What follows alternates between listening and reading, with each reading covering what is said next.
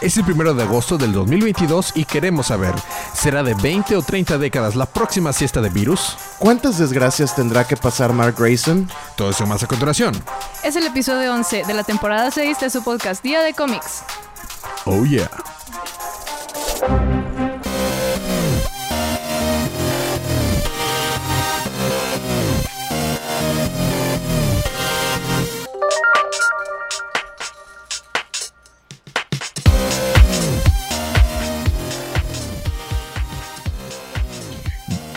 Bienvenidos de vuelta a su podcast Día de Cómics. Yo soy su en Elías, lector de cómics extraordinario, y estoy acompañado aquí por el, colorista rap. Sergio. Exactamente, Sergio está in the house. Y estamos aquí para. ah, ya, ya está acostumbrado a decir la- el, el rezo de siempre. No estamos aquí para recapitular los cómics canon de DC. Porque voy a cubrir nada más Dark Crisis. Eh, fíjate que un conocido ami- amigo mío de hace muchos años, que de hecho lo conocí al mismo tiempo que conocí a Fede, y conocí a Juan y a O sea, ya fue hace Ya, un dos, rato. tres décadas. más o menos. Desde la última vez que se despertó virus. Este. eh, así. eh, empezó a escuchar el podcast hace poco. ¿Sí? Y este. Ya se fregó como cinco temporadas de golpe. Y, y no le he querido espolear que ya no cubrimos cada semana. Pero cuando llegues a este episodio, te mando un saludo, Ismael. Se llama Ismael. Este, cuando llegues a este episodio, te mando un saludo. Si Este, llegas, porque ya tenemos varios que no cubrimos los cómics No, semanales. no, de yo sé, pero, pero en este momento sucedió. sí, No, no, no, sí, pero pues quién sabe si lo va a continuar o lo va a dropear. Va a decir, ah, ya no están cubriendo. No, yo creo que sí. Pero bueno, levanto también un saludo a, a Ale, a Ale Chan, Ale Aguirre que está en Japón, que nos ha estado escuchando también. Este, y a todos los que nos escuchan en todas las partes del mundo. Este, estamos aquí para hablar acerca de los cómics que nos gustan leer, ya sea de actualidad o de antaño. Eh, ponemos las notas de lo que cubrimos. Sí estoy cubriendo las cosas más importantes de DC. No es tan bien como que lo ignoré por completo. En este momento está el arco Dark Crisis. Pero ganas no te faltan. Galas no me faltan. Este momento está el arco Dark Crisis. Eh, ya voy dos números atrás, pero la siguiente semana ya prometo que voy a cubrir esos, todo lo que ha salido de Dark Crisis. Por lo pronto vamos a cubrir eh, la siguiente parte de Invincible, que son un TP. Y yo voy a cubrir el preámbulo al arco de Moro. Del el- el mago Moro. Moro el toro. Moro el Toro. Bueno, eh, habiendo dicho eso, vamos a empezar con los libros de esta semana.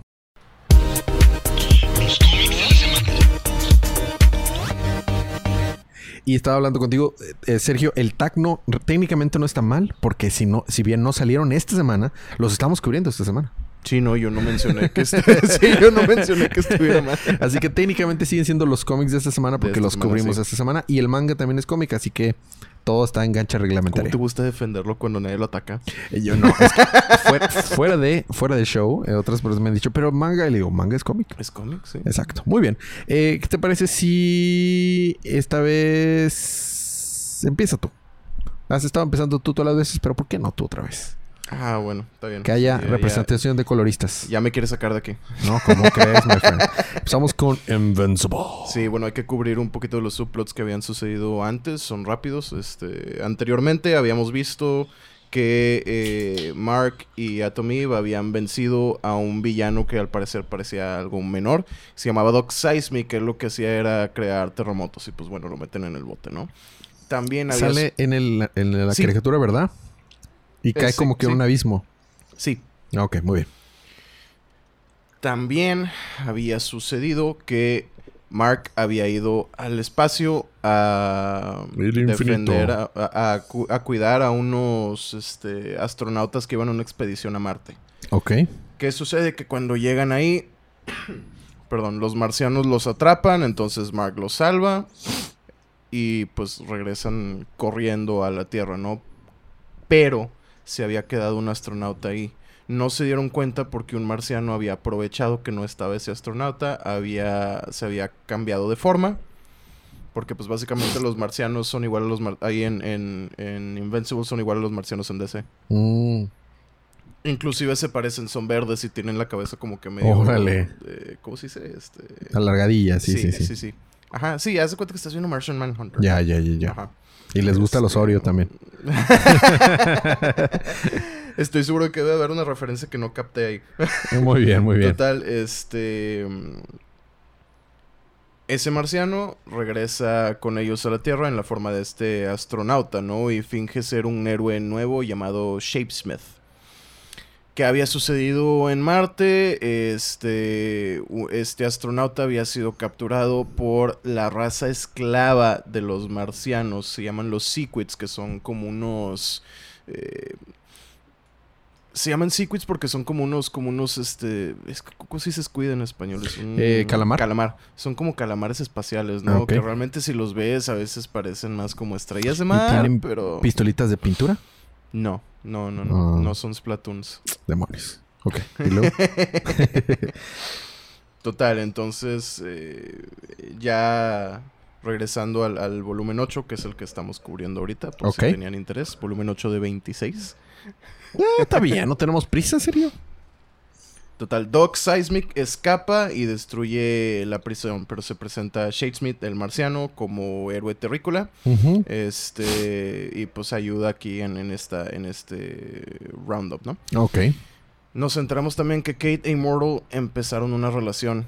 ¿O no? Si no mal recordamos, Duplicate estaba con, con Rexplode. Sí, Le había puesto Rexplode el cuerno a Tomib. así es. Duplicate le pone el cuerno con el Immortal. Oh. Ajá. Y llega el punto en el que incluso eh, se casan. Ah, casual. En, en secreto, sí. Se casan en secreto. De repente regresan y de que, ah, sí, este, pues. Estamos casados. Mm. Chan, chan, cachan, chan, chan, cachan. Y no me contrataron para tocar en su boda. Exactamente. Rayos. Sí. También Monster Girl y Robot van en su primera cita. Empiezan una relación también.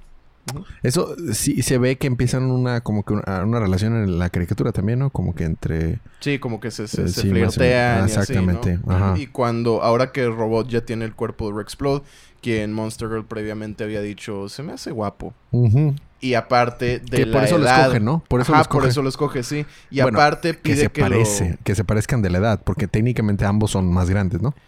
lo que pide a los Moller Twins cuando hacen esta clonación, porque es una Es- vil clonación del así es. cuerpo de Rexplode, es que lo hagan más joven, como de 12 años más o menos, que es la apariencia que, que aparenta Monster eh, Girl. Monster Girl, ¿no? Así es.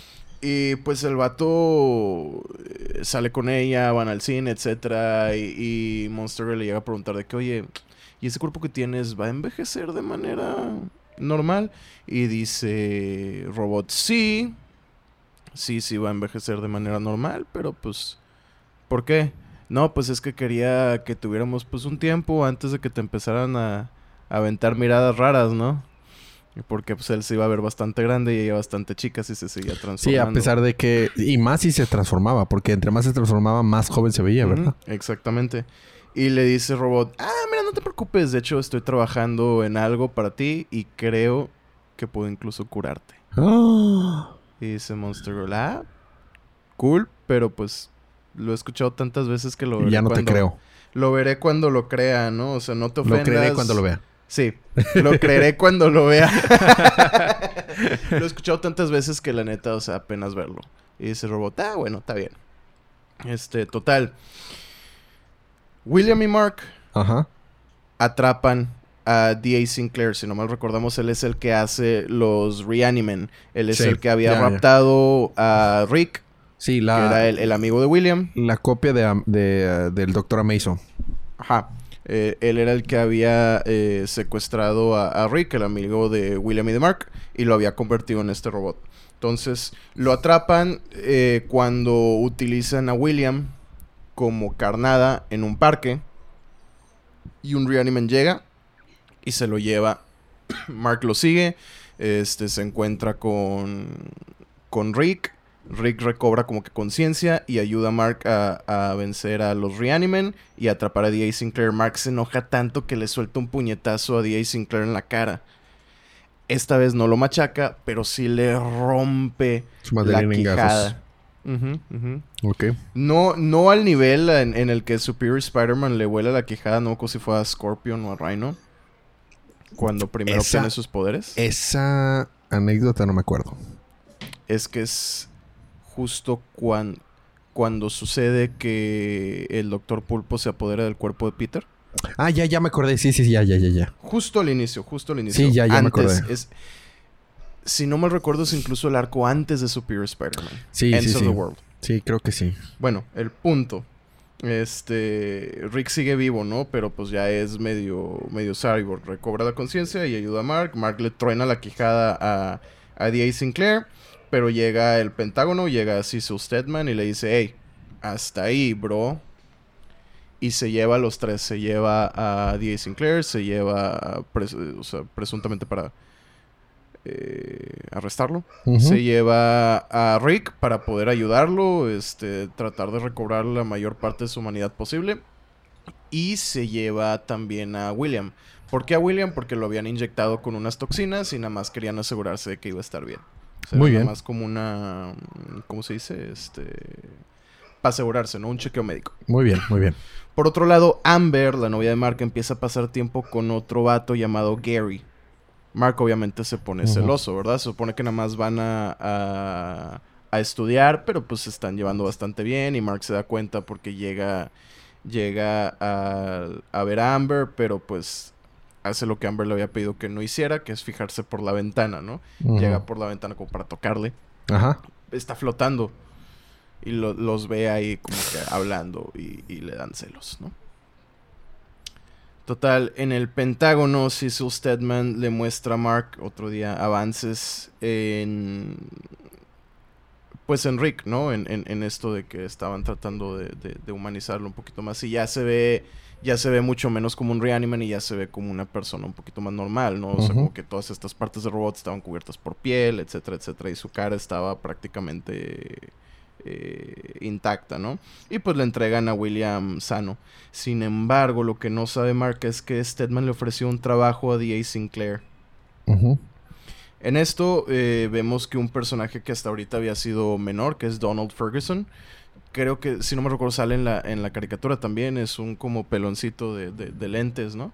Que luego es el asistente. Ah, creo que sí. Sí, sí, sí. Bueno, resulta que él también es mitad robot. Habla con un Rick deprimido para como alentarlo un poquito más y le cuenta un poquito de esto que no, pues me pasó algo similar también, este, yo soy bastante robot y se abre la, la camisa y se ve que el pecho se le, se le mueve, que, que son De placas metálicas y tiene, ajá, exactamente. Le dice, no, pues sí, perdí a mi esposa, ya nos reconciliamos, etcétera. El punto es que las cosas van a estar mejor. Ok. Sí, aquí luego lo que, lo que empieza a suceder es que Kirkman empieza a meter personajes de otras de sus historias y de otros de sus cómics, Ah, ya pero no te explica quiénes son. Tienes que sacarlo tú del contexto, ¿no? Tú me habías dicho, de hecho, que en su momento, no sé si fuiste tú o lo leí en un lado, que Image había pensado hacer un crossover, o sea, que fuera una continuidad Invincible con otras series. Ah, sí. y había sí, sí. puesto las semillas para que se mezclaran, pero al final nada más Ujú. pegó Invincible. Exactamente, sí, sí, sí. Sí, y no, bueno, también hubo un spin-off de Guardianes del Globo. Si no me Mm. recuerdo, fue- duró nada más como dos, tres volúmenes. Ok. Ajá, y había otros cómics de que Brit y demás, donde salían estos otros personajes que también son como del universo compartido, ¿no? Ya. Haz de cuenta que de repente estuviera saliendo, no sé, el comisionado Gordon en, en los cómics de Superman, Ujú. pero pues no te dicen No te "Es el explican que es. Gordon". Sí, nada más como que ah, ahí está un sepas. comisionado Gordon de que, ah, Ajá, ok. Exactamente. Total, pues, este, vemos un, un, un poquito del espacio. Tadeus, si no mal recordamos, es el líder de esta coalición de, de planetas. Visita a Allen después de su recuperación. Si no mal recordamos, Allen ahorita ya está todo grandote, todo mamado porque eh, se recuperó de su ataque Viltrumita y le revela, yo soy un Viltrumita defector. Oh, ¿What? Sí, se quita la barba y le muestra de que sí, es un Viltrumita. Y Allen se queda así en shock. de que, "Ah, Otro Viltrumita bueno. Oh. ¿Y, y es tan fuerte este Viltrumita como Omniman o no? Ah, O ya me estoy adelantando a algo que no vas a cubrir adelantando ahorita. en algo que no va a Ah, ocurrir ok, hoy. entonces, entonces no, no me, no me spoilees, no me spoilees. Bueno, de vuelta en la Tierra, eh, los amigos de Amber tratan de convencerla de que deje a Mark porque, pues, el vato nunca está. O sea, y, y luego le dice que va a estar y se va, etcétera. Y pues se enteraron de que está. Ahora es, es, es amigo, es amiga de, de este vato llamado Gary, se les hace guapo, etcétera, etcétera, ¿no? Y pues el vato siempre está ahí. Total, Mark llega para disculparse por todo lo que sucedió, de que vio a Gary, se puso celoso, etcétera, etcétera. Este, y aprovecha para invitar a todos los, sus amigos al boliche y conocerlos. Les va, le, le va bien, les cae bien a todos, etcétera, etcétera. Pero pues bueno, termina la noche y se va, ¿no? Pero después visita África para ver a Tommy. Y se besan. Oh. Pero se los interrumpe antes de que puedan hablarlo. Les dice a Mark de que, oye, güey, necesito que vengas. Porque hay que ir al espacio. Y hay que salvar al mundo. y pues ni modo, se van los dos para allá. Pues, pues. ¿qué le hacen, no? Este, de vuelta en el espacio, los Sequids se preparan para atacar la Tierra. Están en una nave, ¿no? Y el marciano Shapesmith le cuenta la historia a los guardianes de cómo esta raza llegó a Marte centenares de años en el pasado y los marcianos aprovecharon para esclavizarlos. Porque no se podían defender porque tenían que poseer cuerpos sólidos, pero los marcianos como cambian formas, previenen la unión. Ah. Haz de cuenta que son como simbióticos. Ya, ya, ya, ya. Y pero como los otros son como shapeshifters, o sea, se cambian como Manchester Hunter, que se puede Exact- cambiar de... exactamente. forma, o sea, ya. No, no permiten esa, esa unión que requieren los secrets, ¿no? Que es como una posesión de tu mente, ¿no? Ya. Este, de hecho, si no mal recuerdo, hay algo parecido en Doctor Who A ver, no me acuerdo. Durante la temporada de, De Tenan. Apenas decir, sí es cierto, de Tenan, que es un como una... Que está muy inspirado en Starro también, ¿no? Cuando yo lo vi estaba se vería inspirado en Starro. Starro es una estrella de mar que se pega en la cabeza. Si mal no recuerdo, esa cosa se ponía en el cuello, ¿no? Y también había una en cuando de hecho eran Lizard People. Pero ese sí también era... No, ese era con, con Christopher Eccleston. Que, que resulta que todo el gobierno de hecho eran Lizard People. Sí. Sí, no, pero, Pero esta es otra sí. cosa. Sí, sí, sí. Haz de cuenta como Starro, como los de Doctor Who, Ujú. así, hasta rosas son. O sea, aparecen Starro, o sí, sea. exactamente, sí, están súper inspirados en eso. Total, los marcianos los criaron para ser más fuerte con los años y experimentación en, en ellos, ¿no? Para pues que poder eh, eh, eh, fueran más efectivos como, ex- como esclavos, ¿no? Ok. Y en el viaje de la NASA a Marte, pues se permitió poseer a un astronauta que de- dejaron atrás porque pues Shapesmith tomó su lugar, ¿no? Que era lo que explicaba al inicio. Ajá. Eh, pues bueno, los, los guardianes Atomy y Mark están en el espacio, pero Rex, Duplicate y Shrinking Ray, que es otro guardián que se hace chiquito, se hace cuenta el Atom de, de, de esa Liga de la Justicia, digamos, se quedan atrás, ¿no? De hecho, Amber se va en una cita con Gary al cine porque se enoja con Mark de que nada más le dijo me tengo que ir al espacio, no sé cuándo voy a regresar. Entonces está enojada, llorando, le habla a Gary y se va con él al, al, al, este, espacio, ¿no? Entonces están en esta nave, los guardianes Mark e Eve, los Secrets destruyen la nave que abordan y Atom Eve crea una burbuja para protegerlos de, pues, del espacio, ¿no? Ajá. Para que no se mueran, digo, Mark X, pero los demás, pues sí. Claro, claro, sí necesitaban ayuda. Total, logran entrar con los Secrets, pero eso deja a Atom Eve súper debilitada, entonces ya no tienen quien los proteja de los Secrets. Excepto, pues, no se pueden unir a Mark porque tiene la piel demasiado fuerte. Exactamente. Of course.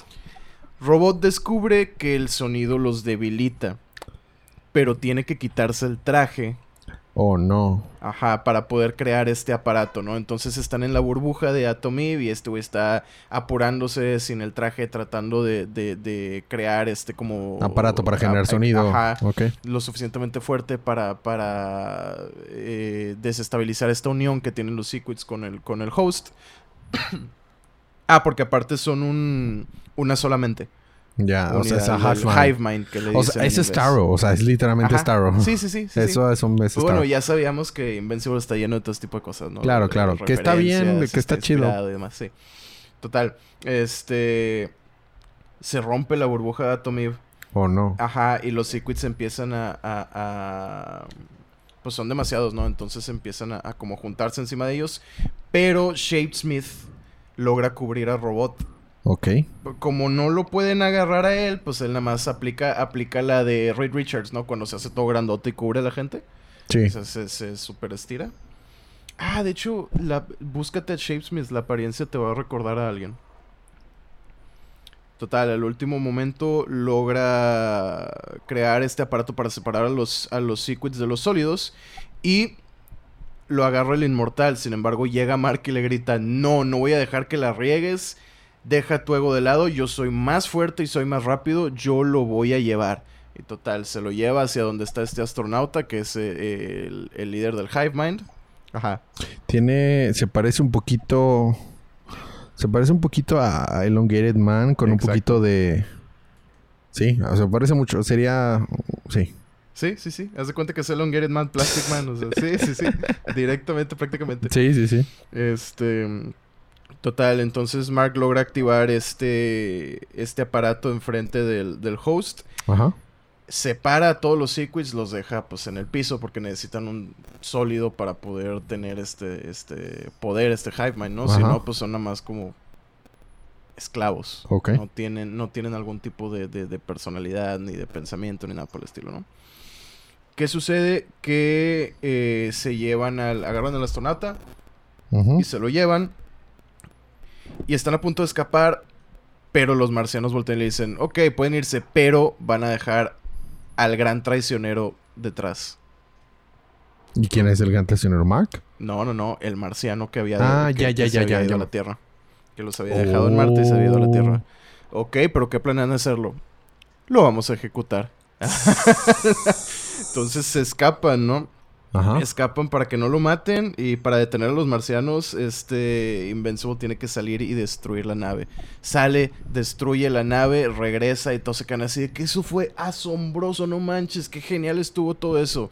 Y voltea a Eve y le dice, oye, entonces lo del beso, ¿tú crees que hay algo ahí? Y dice Mark, tal vez. Oh. ¿Y ahí se queda? No. Ah, ya, ya dije. se va a Mientras quedar. eso está sucediendo en Florida, la Liga Lagartija, porque claro que tenían que ser de Florida, decide invadir una base militar para lanzar un misil nuclear. Duplicate Rex y Shrinking Ray, que son los que se quedan ahí y van al rescate, ¿no? Sin embargo, los dobles de Duplicate son asesinados en masa, que uno por uno y luego los chocan entre ellos y demás, hasta que ya no queda Kate. De- ya no, se muere Kate. de la plano. matan. Y uno de ellos se come a Shrinking Ray. What? ¿Sí? Se hace chiquito el Shrinking Ray y uno de ellos lo agarra con la boca y se lo traga. Y... Y frito. Sí, Rex Oh. logra explotar a una, a una de ellas.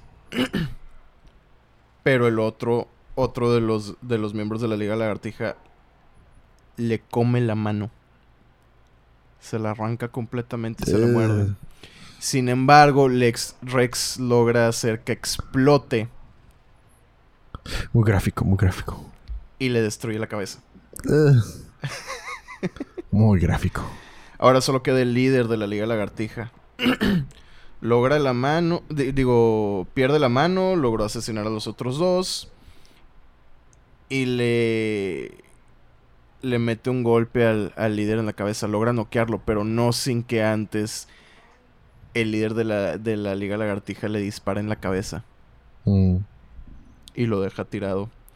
Llega Brit, que es otro personaje que es la primera vez que lo vemos aquí en Invincible, pero va a ser algo importante más adelante. Es un agente secreto que va a ser parte de, de los Guardianes del Globo.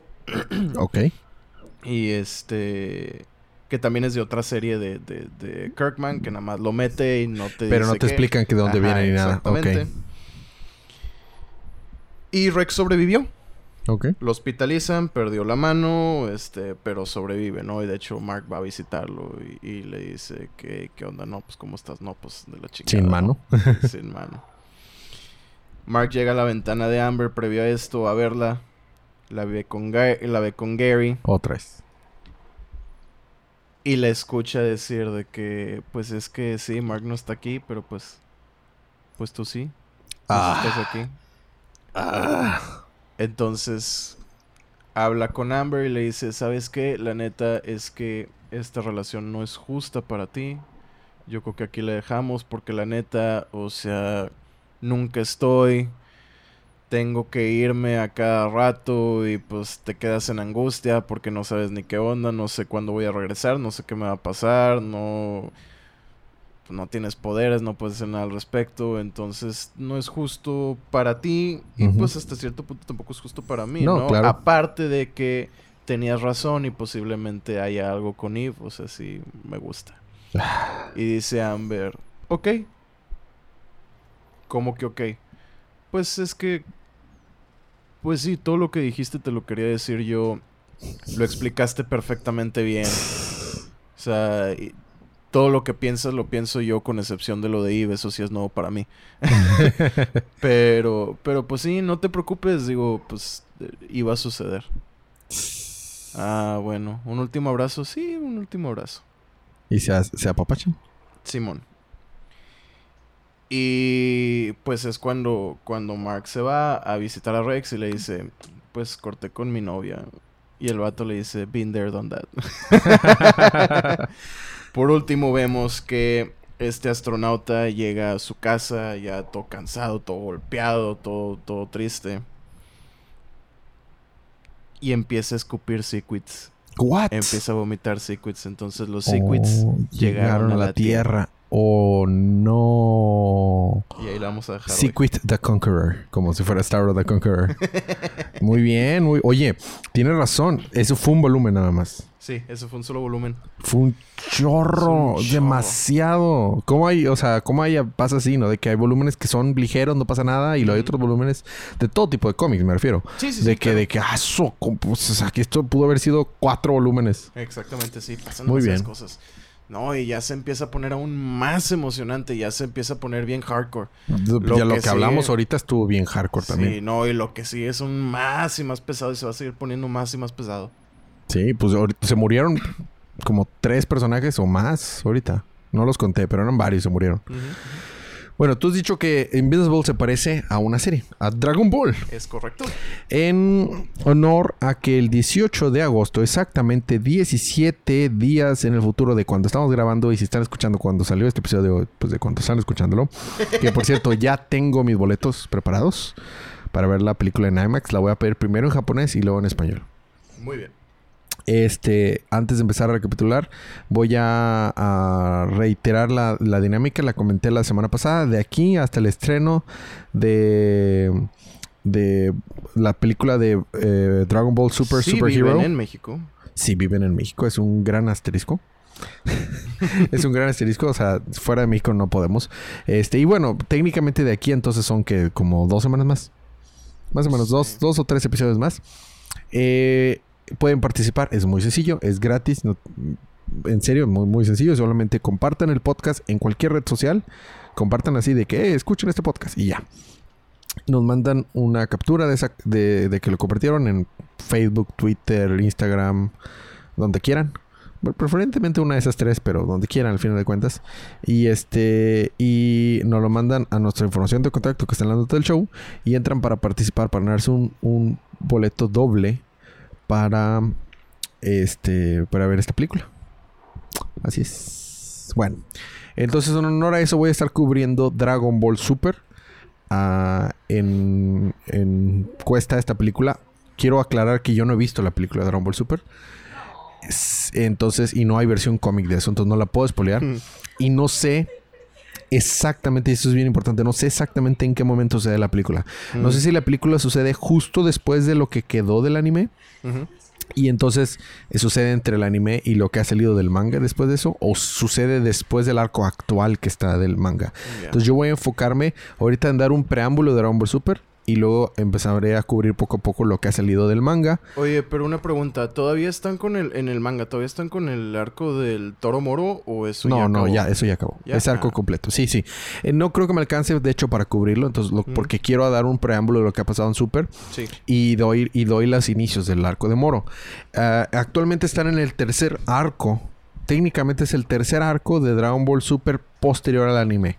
El anime de, de Dragon Ball Super o el Dragon Ball Super en general se maneja en el arco de la pelea de los dioses, que es lo que, lo que resume la película La pelea de los dioses, donde presentan a Virus y a Whis. Después está la resurrección de Freezer. Después está el torneo. La tercera, cuarta resurrección de Freezer. Sí, técnicamente es la primera, ¿eh? La La, primera la canon. única. La primera canon, nada más. La, después está el torneo. eh, del torneo de la fuerza. Que tiene un, un preámbulo que es un torneo del, del episodio de los... No, me estoy adelantando. Antes de eso está Goku Black. Goku Black, luego ya el, el- el pre del torneo de la fuerza, el- que es el torneo del, del universo 7. Que técnicamente también es el, torne- el torneo a fuerzas. El torneo de fuerza, sí, porque si no se mueren. Torneo de la fuerza. Y después está la película de Broly. Que sí sucede claramente antes del arco de Moro. Después está el arco de Moro. Y luego el arco que le sigue se llama arco de Granola, el sobreviviente. Y luego, así se llama. Y es del planeta cereal. I'm not kidding you. Y ahorita... No, pues es esperarse, digo, Goku, Sí, sí, Vegeta, exacto. Gohan. Exacto. Y el arco actual se llama. El arco actual está corriendo a. Está siguiendo a Bardock, al papá de Goku. Oh, wow. Entonces, esos son la lista Wow. de arcos después de Dragon Ball Z. Entonces, voy a empezar ahorita hablando de un preámbulo para los que solamente han leído el manga o- original de Dragon Ball o han visto únicamente el anime de Dragon Ball y Dragon Ball Z. Y por alguna razón no, leí- no han visto o leído Dragon Ball Super. Ese es un, en, en gran, gran, gran resumen lo que tienen que saber para empezar a cubrir lo que ha salido únicamente en manga. Porque la idea es que sea más, o sea, sea para la gente que ya vio también Dragon Ball Super, lo que voy a empezar a contar. ¿Qué son los puntos importantes? Ya sabíamos en el universo de Dragon Ball que no existía una, una sola línea del tiempo. Existen al menos canon siete líneas del tiempo. Una línea del tiempo que es la línea principal. Eh, es en la, la línea del tiempo en la que, que- en la que vemos a Goku crecer, todo lo que sus hechos de Dragon Ball y todos los hechos de Dragon Ball Z hasta la saga de los androides. Recordemos que en la saga de los androides nos presentan por primera vez el via- los viajes en el tiempo por una máquina creada por Bulma. Esto tiene muchas repercusiones en el en, en lo que conocemos más adelante de Dragon Ball. Nos enteramos que entonces las películas, que por eso no, no se hacían tanto sentido, tanto las películas de Dragon Ball como las de Z, GT y la, y la, la ahora de- las de Super que hay, eh, bueno, las nuevas de Super sí están en canon, pero las otras no estaban en canon o se sentían fuera de canon, pero es porque estaban siguiendo su propia línea del tiempo. Y algunas de esas películas se conectan a la línea principal con esa, o sea, a través de las líneas del tiempo. A partir de Dragon Ball Super, eh, esto se explora más, pero también se establece que existen varios universos. Esto lo vuelve muy complejo, porque entonces existen 12 universos que sepamos. 12 universos, del 1 al 12. Y eh, volvemos, que sepamos. Entonces, cada, técnicamente, cada universo puede tener sus propias líneas del tiempo. Entonces es un despapalle. Entonces nos, nos eh, expande el manga y la serie de Dragon Ball Super nos expande el universo astral eh, celestial que tiene el, el universo de Dragon Ball. Hasta la final, hasta el final de Dragon Ball eh, Z, conocíamos que existían representantes de cada tierra, que en este caso era Kamisama para la tierra, una, que en realidad nada más era una Mekusein que era muy fuerte y se acabó. Arriba de él estaban los Kaios, que había un Kaio para cada una región. Técnicamente el Kaio Supremo es filler del arco del, del torneo del otro mundo. Ese Kaio Supremo o ese Kaio que le gan- que es el jefe de los otros cuatro Kaios es filler, técnicamente no es canon, pero sí es porque está en el anime, pero ya no lo es. Ese es un área gris. Eh, y arriba de los Kaios cada eh, el mero mero mero mero arriba de los callos, o sea, los callos se dividían, los Kaiosamas se dividían el universo en cuatro partes, en norte, sur, este y oeste. El callo que, que entrenó Goku es el callo del norte. Este, y su, su autoridad, por así decirlo, O sea, es, el, regio. es de regio. Su autoridad es el Supremo Kaiosama. El su- Supremo Kaioshin. El Supremo, porque es una raza propiamente. Oye, ¿y si hay un Kaio Ken, hay un Kaio Barbie? Probablemente. Ah. Probablemente. Ujú. Pero en vez de más fuerte te hace más bello. Dice, oh, súper guapo. Pero su cuerpo no lo puede resistir. Bueno, entonces nos centramos a partir de Dragon Ball Super que el Kaioshin o el Supremo Kaiosama es por universo. Entonces, como conocimos que hay más universos, entonces hay más eh, Supremos Kaiyosamas. Hay un Supremo Kaiosama para cada universo. Y se entiende que cada Kaiosama nace, Supremo Kaiosama, Ka- Kaiosama nace siendo un Supremo Kaiosama o de esa raza para volverse así. Y tiene una contraparte. El, el Supremo Kaiosama es el encargado de la creación de ese universo y su contraparte es el dios de la destrucción de ese universo que es encargado de mantener el equilibrio. Entonces, entre, entre uno y el otro crean y destruyen. Pero los dioses de la destrucción son muy peligrosos, por así decirlo, porque pues, son dos dioses de la destrucción. Entonces tienen un ángel que los entrena y los protege y los como que los mide. En este caso, para el universo 7, que es el universo donde está Dragon Ball, la línea que hemos seguido, donde está Goku, Pues esos son Virus y Whis, ¿no? Virus y Whis, exactamente. Y nos centramos que de esos 12 universos, cada universo es, son como que contrapartes en los números pares. Entonces el universo 6 y el universo 7 son, son contrapartes uno del otro. Entonces el 1 con el 12, el 2 con el 11 y así. Hasta llegar al 6 y el 7. Y de hecho el dios de la destrucción del universo 6 es el hermano gemelo de Whis. Se llama Yampa. Como eh, Champa, perdón, como cham- champaña. cerveza y champaña. Sí. Todos los dioses de las destrucciones tienen nombres de bebidas alcohólicas. Porque, of course. Entonces es Virus y Champa, los dioses de la destrucción del universo 10, eh, 7 y 6. Entonces, durante los arcos, lo que sucede es en el primer, en el primer arco descubre Goku que existen los dioses de la destrucción porque se despierta después de 30 años de estar dormido. El vato se durmió por última vez cuando le, le- eh, le inserta la, la idea a Freezer de destruir el planeta de los Saiyajin. Fue él el que le inserta la idea, ¿ok? Entonces se duerme y no se, se despierta hasta después de todos los hechos de Dragon Ball y Dragon Ball Z. Es cuando se despierte y se despierta con un sueño de que existe un, un Super Saiyan Dios. Entonces busca acerca de eso porque quiere enfrentarse a Super Saiyan Dios. Y eh, resulta que Goku se puede transformar en, Super Sa- en un Super Saiyan Dios, entre comillas, que color rojo, con la ayuda de un rito de seis Super Saiyajins o su- Saiyajins. Dice Super Saiyajins y ahí hay un plot hole porque uno de sus Super Saiyajin todavía no nace y no se puede convertir en Super Saiyajin. Estábamos hablando de Pan, porque es Trunks, Goten, Gohan, Vegeta, eh, Goku y Pan. Pero bueno, se transforma y esos son los hechos de lo que sucede en el arco de la pelea de los dioses. Después viene la resurrección de, Freezer, que es, bas- es muy, muy sencillo lo que sucede ahí. Es que ya Goku y Vegeta se ponen a entrenar con Whis, el ángel, para empezar a, desarrollar más sus poderes pues celestiales o de dioses, por así decirlo. Y en eso, unos de los secuaces de Freezer reviven a Freezer y es la resurrección de Freezer. Y Freezer decide entrenar por primera vez en su vida. Y con ese entrenamiento que hizo de un mes, desarrolla una nueva forma que se llama Golden Freezer. Y ese vato es re- retiramente fuerte. Golden Freezer. Fighting Gold. Está cantando el, el Freezer. Y entonces, este, en ese arco, nos damos cuenta que Whis puede también manipular el tiempo. Y este, y ya vencen a, a, a- a- Freezer. Cosa no lo matan. importante también nos damos cuenta que Digo, sí lo matan. Gohan dejó de entrenar. Ah, pero eso sucede desde Z. Sí, y se convierte completamente en de que casi inútil. Eso de hecho sucede desde Z.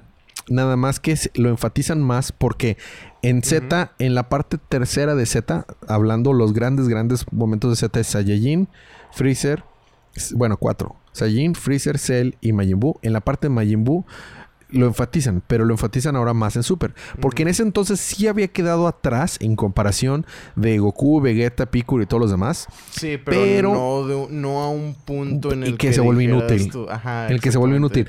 Y más porque se va con el Supremo Kaiosama precisamente y entrena con la espada Z. Y eso le permite desbloquear su poder interior. El problema es que acá no puede tener ya ni siquiera contacto con su poder interior. Es, es inútil completamente. Pero va a ser relevante. Exacto. Va a ser relevante Gohan. Bueno, eh, después de eso viene el arco del, de, de Goku Black. Es, en realidad, para muchos es el mejor arco de Super. No para mí, aunque me gusta. Pero es muy sencillo de, de- explicar. Un, un entrenador, el que está entrenando para volverse Supremo Kaiosama. Aunque mencioné que los Supremos Kaiosama nacían siendo así. Como que a veces podría haber promociones. Se llamaba este Samasu.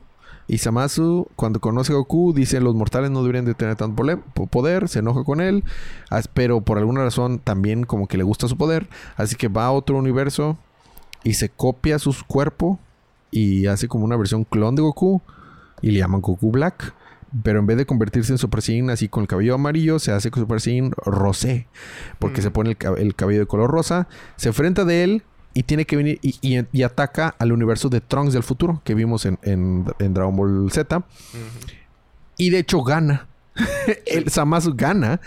Y tiene que Goku pedirle ayuda al Dios Supremo para venir a, a arreglar las cosas. Pero me adelanté un poco cuando estaba explicando acerca de la estructura astral. Después de los... eh, ya expliqué que hay un Supremo que se llama un Dios de la Destrucción que es su contraparte. Y un ángel que lo guarda. Sin embargo, y hay así para cada uno de los 12 universos. Sin embargo, arriba de ellos está el arcángel. Y el arcángel es el papá de todos los ángeles. Y él es el más fuerte del universo, bueno, de- del multiverso, excepto por el que su jefe, el que le reporta, que es Osama, que es el dios de todo.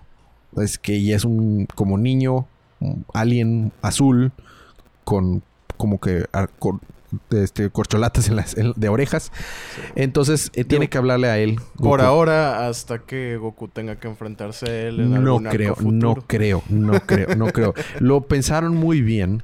Lo pensaron muy bien y han dicho que, que si bien eh, Goku está desarrollando poderes de, de- de los dioses, hay niveles de control y está, por ejemplo, Goku y Vegeta han crecido demasiado y aún así no están al nivel de Virus. Mm. Y, y Virus está abajo de Whis. Y Whis está abajo del Arcángel. Bueno, está abajo de los guardias principales. Y los guardias principales están abajo del Arcángel. Y el Arcángel está abajo de. O sea, son demasiados niveles. Yo no creo, yo no creo que jamás lleguen a ese punto. No, no lo creo, no lo creo en serio. Porque. Para empezar, porque O- Osama es poderoso, no es un peleador. O sea, su poder está más ligado a que puede controlar la creación y la existencia misma. Puede... ¿Sí me explico? Vamos, Entonces, vamos a hacer esto. Vamos a darle unos 20 años y retomamos esa conversación. jalo. Va. Jalo. Va a quedar un documentado aquí. Sí. Que lo... Que, ok. En 20 años vemos. Y nada que sí en 20 años. Ya va a, ya va a vencer a Osama, chingado. Eh, chingado, Sergio tenía razón. Bueno, ok. Eh, y el- así se resuelve el arco. De hecho, olvidan completo el universo de, de, de- de Trunks. Y lo- O sea, lo- se queda a la deriva y se destruye. Ahí completamente ganó el villano y ahí se queda el universo. Y así res- se resuelven los hechos del arco de Goku Black. Después viene el, viene el, el arco del torneo de la fuerza. Donde el arco, todos los universos compiten para ver cuál es el universo más fuerte. Y cada universo que queda, que vaya perdiendo de este torneo, el Dios Supremo los lo destruye, lo deja, lo quita de existencia, incluyendo a su Dios de la destrucción y a su y a su Supremo que se llama, excepto los ángeles. Los ángeles no pueden morir. Este, pero el universo 12 y el universo 1 no participan porque son ridículamente fuertes. Lo que entendemos es que el, el Dios de todo dice, es que esos universos cada día están más débiles, tengo que crear universos más fuertes, entonces solo voy a permitir que sobrevivan el universo más fuerte, porque él como que le gusta mucho que haya seres muy muy poderosos. Entonces, no me puedo imaginar que qué tan fuertes son los del universo 12 y 11 para que a esos sí los considere fuertes, a pesar de que existe Goku y Jiren en estos universos. Sacas de que. ah, por eso es lo que yo te estoy diciendo. Están lejísimos. O sea, tal vez en 20 años, pero están lejísimos de alcanzar esos niveles. Porque, pues, o sea, el universo 12 y, 11, eh, 12 y 1 son más fuertes que Jiren y Goku. Que Jiren es el, un representante del universo 9. No, 11. 11. 11 que resulta ser el, el contrincante principal de Goku y es ridículamente fuerte. Ridículamente fuerte. Goku desarrolla un nuevo poder, una nueva fase que se llama Monster Instinto, que es la técnica que usan los ángeles. Y este y al final el, Se le enseñó Shaggy. se lo enseñó Shaggy, exactamente. Este, y al final el torneo de la fuerza termina con el universo 7 ganando, pero el que lo gana es el androide número 17. porque todos los demás quedan descalificados. Y el androide número 17 decide pedir el deseo de que se revivan todos los universos que estaban destruidos. Cabe mencionar que a partir de, de- de un poquito antes de este arco se establece que sí existen unas Super Dragon Balls. Entonces ya hace sentido el nombre, porque antes, por, ¿por qué Super?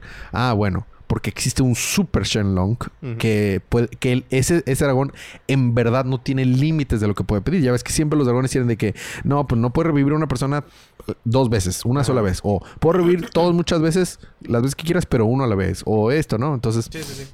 están limitados Sí, te ponen- por el... Te ponen reglas más bien como para fregarte. Exacto. Eh, eh, los dragones están, están limitados por el poder y la capacidad del Namekusein que los creó. En este caso, este, este, este dragón, que es dorado gigan- y gigantesco, o sea, es más grande que planetas. De hecho, cada esfera, cada super esfera es como del tamaño de una luna. Son gigantescas. Este, este dragón no tiene límites. Se puede, literalmente puedes pedir lo que tú quieras. No hay límites. Y pues pide que se revivan todos los universos y así termina, así concluye. Por último, el arco de Broly es muy sencillo. no- únicamente metieron en canon a Broly. Y ya la explicación de por qué Broly tiene problemas con Goku. Para empezar, de hecho, no los tiene.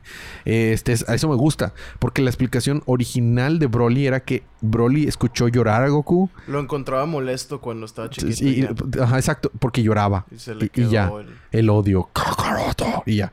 Y ahora hace mucho más sentido. Fue manipulado por su padre, fue manipulado por la Saiyajin y al final es manipulado por el mismo Freezer que lo quiere usar para hacerse Goku.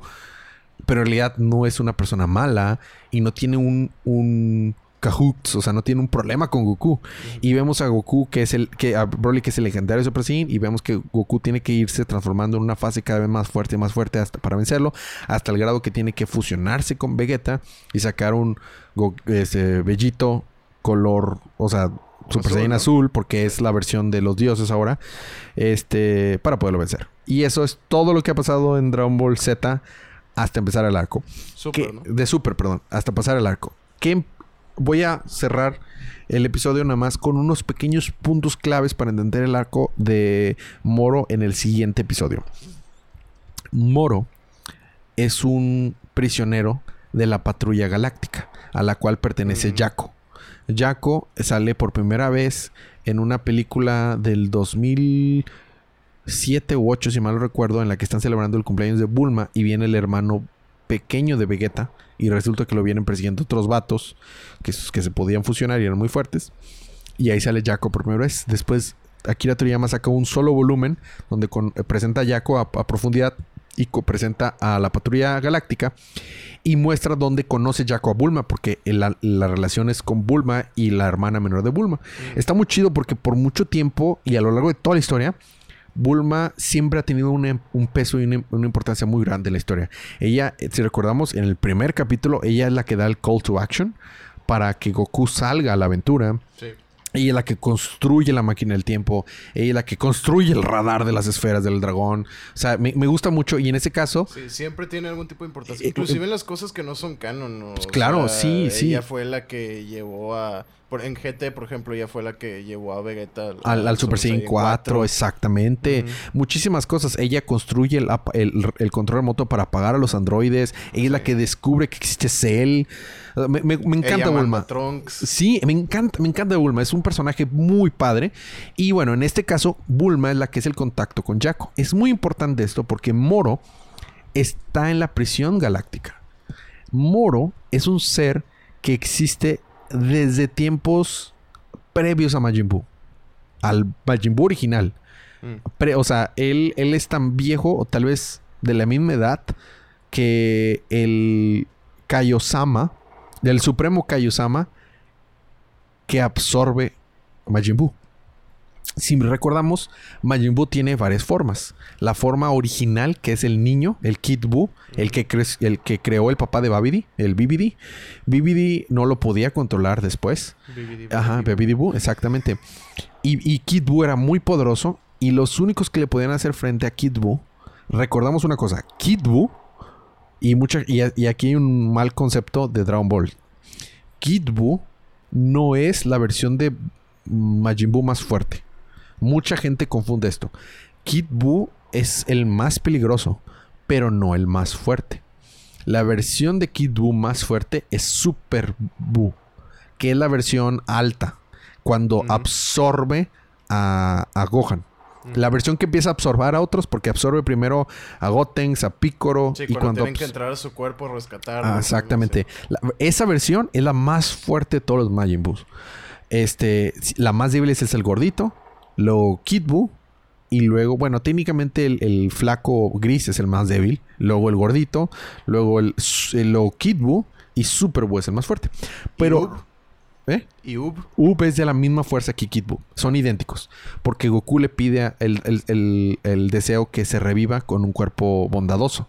Entonces es, exact- es técnicamente también es más débil que Super Buu. Es de la misma, el igualito que, que Buu, que Kid Buu. ¿Por qué hago esta mención? Porque, porque Kid Buu cambia de forma porque empieza a absorber a los supremos Kaiusamas. Y absorbe primero al, al, al supremo Kaiusama del sur, si mal no recuerdo, y era de los más fuertes. Y se hace así alto. Y después absorbe al, al supremo Kaiusama, creo que del este, y es el Kaiusama gordito. Y por eso se vuelve gordito. Y ya después de eso lo logran vencer. Y lo logran atrapar. Pero, este, esto es relevante porque ese supremo Kaiusama gordito fue el que pri- emprisionó a Moro. O sea, fue el que venció a Moro y lo metió a la patrulla galáctica. Entonces hay que entender que la patrulla galáctica tiene millones de años de existir y Moro tiene millones de años de existir. Y este Moro eh, fue derrotado meramente porque ese Supremo Kaiosama no solo era muy fuerte, sino que era este muy poderoso en la magia. Y aquí es donde entra un, el punto clave que lo que hay que entender. Recordemos que en Dragon Ball, al parecer, todas las reglas son válidas. Hay viajes en el tiempo, multisuniversos, tecnología super avanzada y también la magia. Si existe. Existe, está en Dragon Ball. Entonces, la magia es un factor muy importante. Y le logró, lo, lo logró vencer por su poder mágico, no por su poder de pelea. Ok. Y Moro era un mago, no era un peleador. Y eso lo hace muy peligroso, porque no es alguien que puede simplemente enfrentar con golpes. Y eso es lo que lo hace tan interesante. Lo impresionan y el arco de Moro es del prisionero Moro. El arco, el arco en realidad se llama el prisionero Moro. Va, a va- vamos a contar acerca de su escape. Se escapa. Entonces ahora tienen que atraparlo. Y está muy, muy interesante. Pero los dejo con la espinita para que el próximo episodio. Este es, este es el preámbulo. El próximo episodio cubrimos el arco de Moro completo. Para que se apuren a leerlo. Sí, está muy, muy, muy bueno por el concepto. Es algo muy original. No es nada más, ah, me tengo que ser más fuerte y pelear contra alguien y ya. No, eso, eso me gustó mucho. Tengo que pensar y no es nada más, me agarro a los golpes con alguien porque voy a perder. Literalmente. Entonces está muy padre. Este Jaco, el, el- el policía galáctico, tiene importancia. Bulma tiene importancia. eh, tiene importancia Piccolo. Está muy, muy, muy padre. Y se enlaza perfecto con el siguiente arco. Están bien conectados. Es algo que me gusta mucho que tenía Dragon Ball Z que Super no lo tuvo en un momento.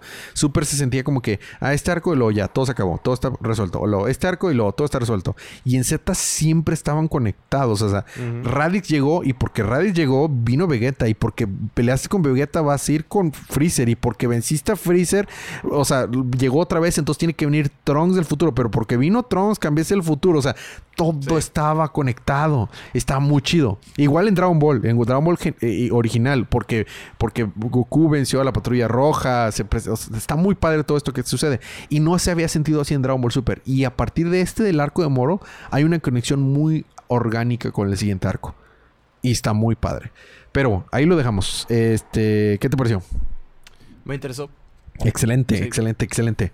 Muy bien, pues la próxima semana lo, lo- lo contaremos y seguiríamos con Invincible en nuestro camino al estreno de Dragon Ball Super Super Hero.